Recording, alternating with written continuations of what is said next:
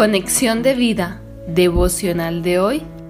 Fake News Espirituales, parte 1. Dispongamos nuestro corazón para la oración inicial. Padre, me has librado de la mentira del maligno que buscaba mi muerte. Por medio de tu palabra de verdad, me revelas el plan del enemigo, pero también me muestras que en Cristo me has liberado del poder del pecado y de la muerte. Gracias mi Señor. Solo me queda servirte y vivir en total dependencia de tu amor en Cristo. Amén. Ahora leamos la palabra de Dios. Génesis capítulo 3 versículos 1 al 6. Pero la serpiente era astuta más que todos los animales del campo que Jehová Dios había hecho, la cual dijo a la mujer, ¿con que Dios os ha dicho, no comáis de todo árbol del huerto? Y la mujer respondió a la serpiente, del fruto de los árboles del huerto podemos comer, pero del fruto del árbol que está en medio del huerto, dijo Dios, no comeréis de él ni le tocaréis para que no muráis.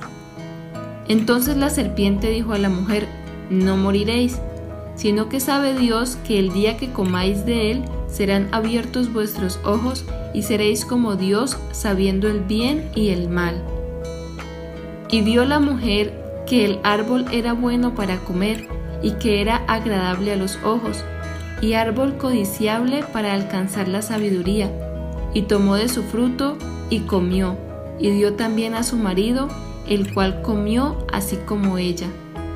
La reflexión de hoy nos dice, en Primera de Juan 2.16, la palabra de Dios nos revela la naturaleza del engaño de Satanás a Adán y Eva cuando dice, porque todo lo que hay en el mundo, los deseos de la carne, los deseos de los ojos y la vanagloria de la vida, no proviene del Padre, sino del mundo.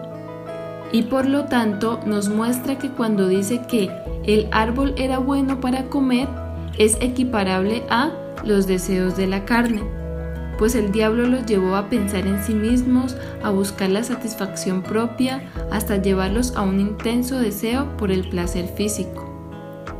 El árbol era agradable a los ojos es equivalente a los deseos de los ojos, que denota un deseo insaciable por todo lo que vemos, y el árbol era deseable para alcanzar sabiduría es equivalente a la vanagloria de la vida, al orgullo de nuestros logros y posesiones.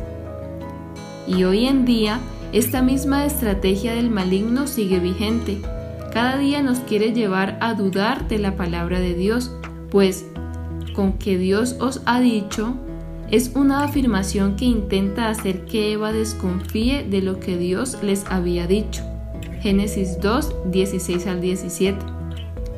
De la misma manera, en el presente, con la tergiversación de la palabra, el diablo quiere que dudemos de Dios y nos fijemos en nosotros mismos, en nuestros deseos carnales, en nuestra autosatisfacción y hagamos todo dirigidos por el orgullo y por la vanagloria, para que fijemos nosotros mismos lo que es bueno o malo y terminemos siendo nuestro propio Dios, que vivamos a nuestra manera y al final seamos esclavos del pecado y como consecuencia esclavos de Satanás.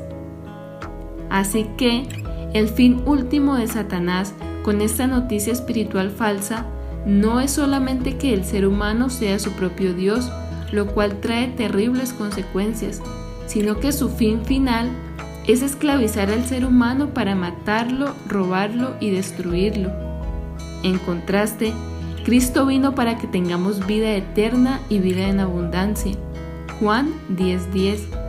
Entonces, conociendo esta estrategia del maligno, ¿caeremos en esta mentira de vivir independientes de Dios o aceptaremos el señorío de Cristo en nuestra vida? Visítanos en www.conexiondevida.org Descarga nuestras aplicaciones móviles y síguenos en nuestras redes sociales